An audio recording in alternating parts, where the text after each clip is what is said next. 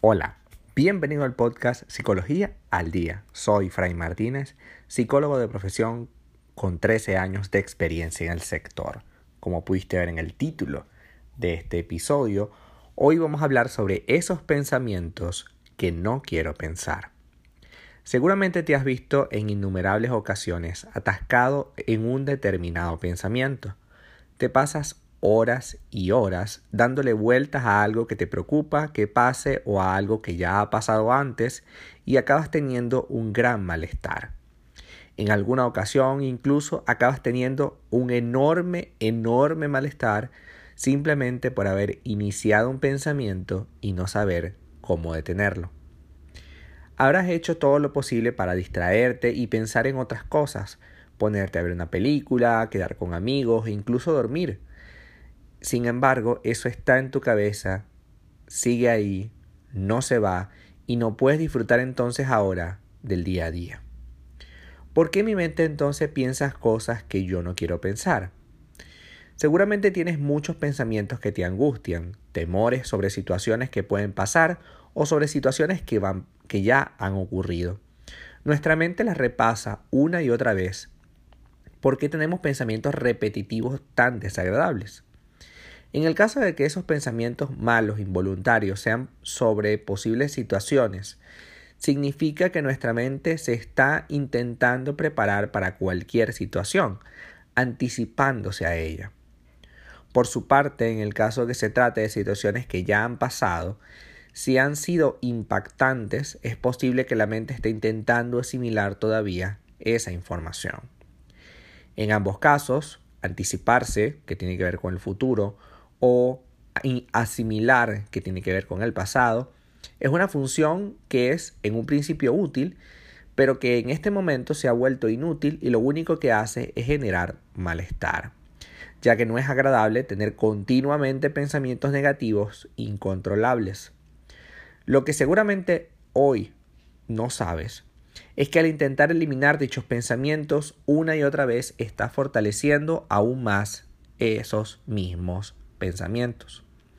Si te dicen que no pienses en un elefante rosa, puedes dejar de hacerlo. Evidentemente, el ejemplo es lo que eh, es lo más realista posible. En el momento que yo te hablé de elefante rosa, tu mente se fue hacia allá. Es decir, en el momento que estamos tratando de evitar que ese pensamiento aparezca, aparece con más fuerza. Recuerda que no son solo pensamientos. ¿Cómo dejar de pensar en algo que no quiero pensar? Piensa que son solo un conjunto de letras o de imágenes, pero nada más. Prueba a poner el mismo pensamiento en un idioma que no conozcas. ¿Tiene sentido? Seguramente no. Entonces, ¿por qué si las letras están en un orden distinto te generan tanto daño?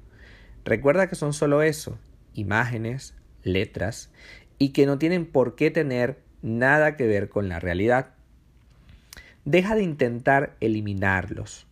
Para dejar de pensar en algo que te obsesiona, acepta que estos pensamientos están ahí, molestándote, pero no les dediques tiempo, ni para bien ni para mal. Igual que han venido, se van a ir. Imagina que son arenas movedizas en las que si intentas escapar y salir de ellas, te hundes más. Esto es algo parecido.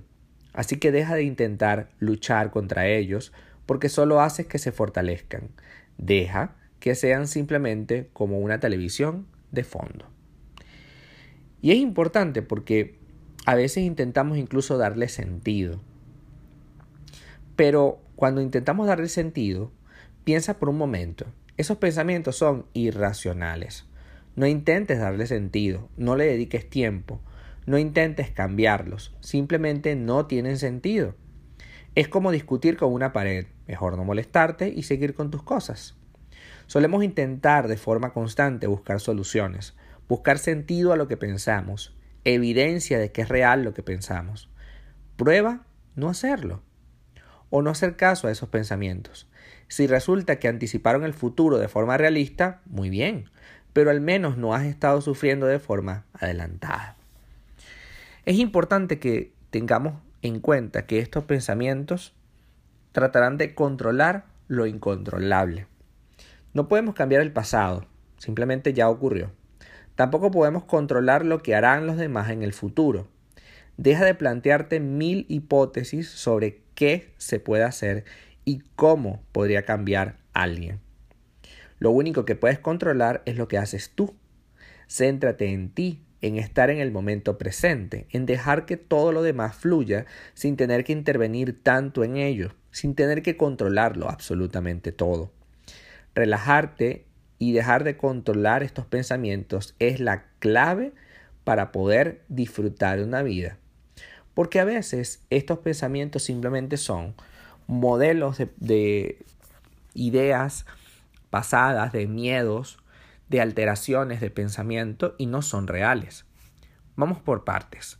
Primero, si estoy obsesionado con cambiar el pasado, con cambiar aquello que dije o hice, pues no tiene sentido, puesto que ya esa fotografía se tomó. Y no podemos borrar y volver a tomar la fotografía, puesto que el momento vivido no regresa. Si ya cometiste el error, trata de enmendarlo. Si ya dijiste las palabras, trata de pedir perdón, trata de disculparte.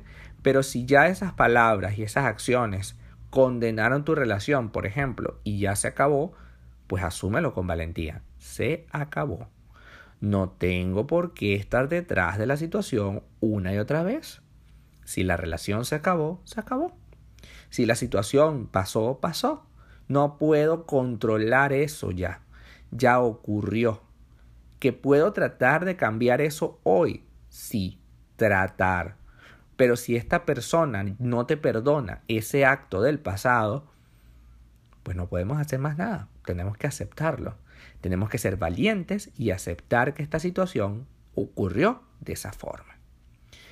El futuro puede ser de mil y un formas. El futuro puede ser absolutamente flexible, pero estar pensando en, las posibilidades que el futuro te ofrece es absolutamente agotador. Ciertamente yo puedo desconfiar de una persona porque siento que quizás pueda estar haciendo algo malo, pero pensar en eso todos los días es algo supremamente agotador. Es algo que no te va a dejar en paz, no te va a dejar vivir. Trabajemos para entender que el futuro sí es diferente, porque el futuro está todo por hacerse. El, el, pasado ya todo está hecho, pero el futuro está todo por hacerse. Sin embargo, quedarte allí en esas posibilidades que pudieran ocurrir nos condena a sentir siempre angustia, angustia, angustia, porque el futuro puede ser demasiado amplio. Pueden pasar catástrofes como pueden pasar cosas hermosas, pero nuestra mente trata en lo posible de, de evitar las catástrofes y de prepararnos para las catástrofes. Entonces perdemos un valioso tiempo del presente, que es lo único que puedes manejar, pensando sobre aquellas cosas que pudiste haber hecho o que pudieran haber puedan venir, perdón, en el futuro y perdemos este tiempo tan valioso que hoy sí existe. Entonces, ¿qué debemos hacer? ¿Cuál es el momento que tienes que trabajar? El ahora. Lo que puedes hacer ahorita. ¿Tienes miedo que algo pueda surgir en el futuro? Prepárate. Trabaja, toma decisiones. ¿Tienes miedo a que tu pareja te, te deje, te abandone? Ok, trabaja, siéntate con esa persona. Si notas que en verdad esto va a ocurrir, pues mira, trata de salvar tu matrimonio. Si no lo puedes salvar, asume que no lo puedes salvar. En la vida hay que ser valientes y asumir que si no lo podemos hacer, no lo podemos hacer. Eso es parte de la adultez, de la madurez. Aceptar lo que podemos y lo que no podemos hacer. Si el pasado te sigue atormentando, si pareciera ser esa cicatriz algo indestructible, deja de darle importancia. Ya lo que ocurrió, ocurrió. Lo que ahora puedes hacer con eso que ocurrió es fascinante, hermoso, grande. ¿Por qué? Porque pudiste tener la resiliencia, la capacidad para eh, superar esta circunstancia que estuviste viviendo en el pasado. Tienes todo el derecho a vivir una vida presente mejor que la que ocurrió.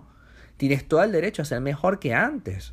¿Por qué te quedas atascado en tratar de modificar eso? No tenemos máquina del tiempo. No podemos volver a ir ahí. Ya eso ocurrió, ya la fotografía se tomó. Asúmelo con valentía, con, con dignidad y luego, en consecuencia, trabaja para fortalecer esas carencias que ocurrieron en el pasado, ese problema que viviste y ahora concéntrate en confrontar el presente y hacerlo mejor, hacerlo de nuevo o hacerlo bien. El futuro no existe, el pasado ya existió, así que concentrarnos en el presente y dejar de darle importancia a esos pensamientos que una y otra y otra vez vienen a tu cabeza es absolutamente fundamental. En una época de mi vida yo estuve ligado al tema del budismo y cuando nos enseñaron a meditar, eh, decían una frase que para mí es muy importante. Cuando tú te sientas a meditar, llegan a ti los pensamientos como una especie de película, ¿no? En la que va pasando. Si tú le prestas atención a la película, ya no estás meditando. Lo que tienes que hacer es restarle atención a la película, es decir, a todos esos pensamientos que vienen, porque esos pensamientos, decía el maestro, lo que vienen a hacer es a tratar de eh, sabotear tu meditación, porque la meditación nos devuelve la calma, la relajación, nos devuelve al momento presente. Esos pensamientos tratan de evitar que el momento presente exista, que te concentres en todas aquellas películas, tanto del pasado como del futuro, que se imaginan los pensamientos. Así que trabajemos para concentrarnos en el presente, en esa meditación activa que se puede convertir la vida, en esa forma de entender el mundo en donde yo tengo control del hoy y que a partir de ese control del hoy pueda hacer algo fundamental, absoluto y hermoso con mi vida. Hasta acá nuestro episodio del día de hoy. Muchísimas gracias por quedarte aquí hasta el final. Si deseas saber más sobre mi contenido, www.fraymartinez.com. Muchísimas gracias y hasta el próximo episodio.